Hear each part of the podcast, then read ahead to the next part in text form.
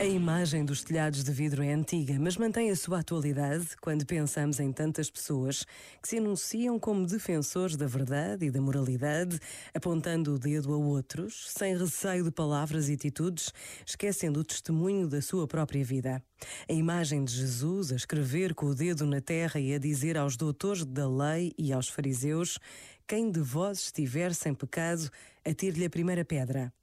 É uma lição de vida e para toda a vida. Pensa nisto e boa noite. Este momento está disponível em podcast no site e na app da RFM. RFM.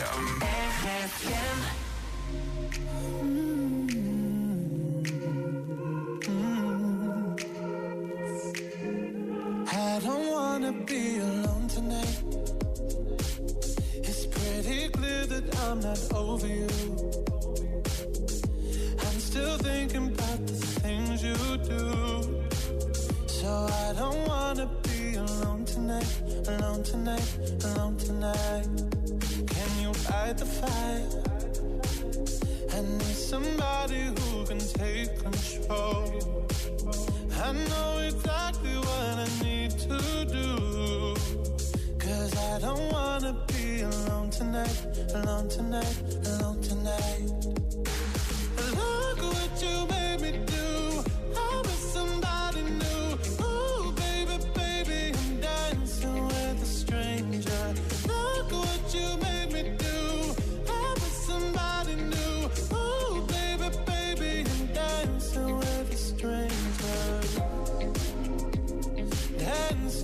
I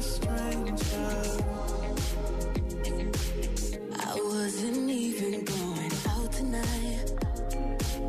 But boy, I need to get you off of my mind. I know exactly what I have to do. I don't wanna be alone tonight, alone tonight, alone tonight.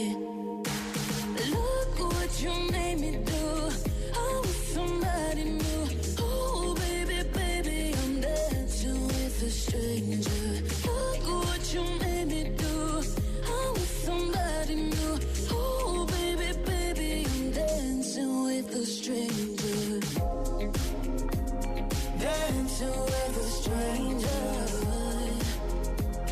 Dancing with a stranger.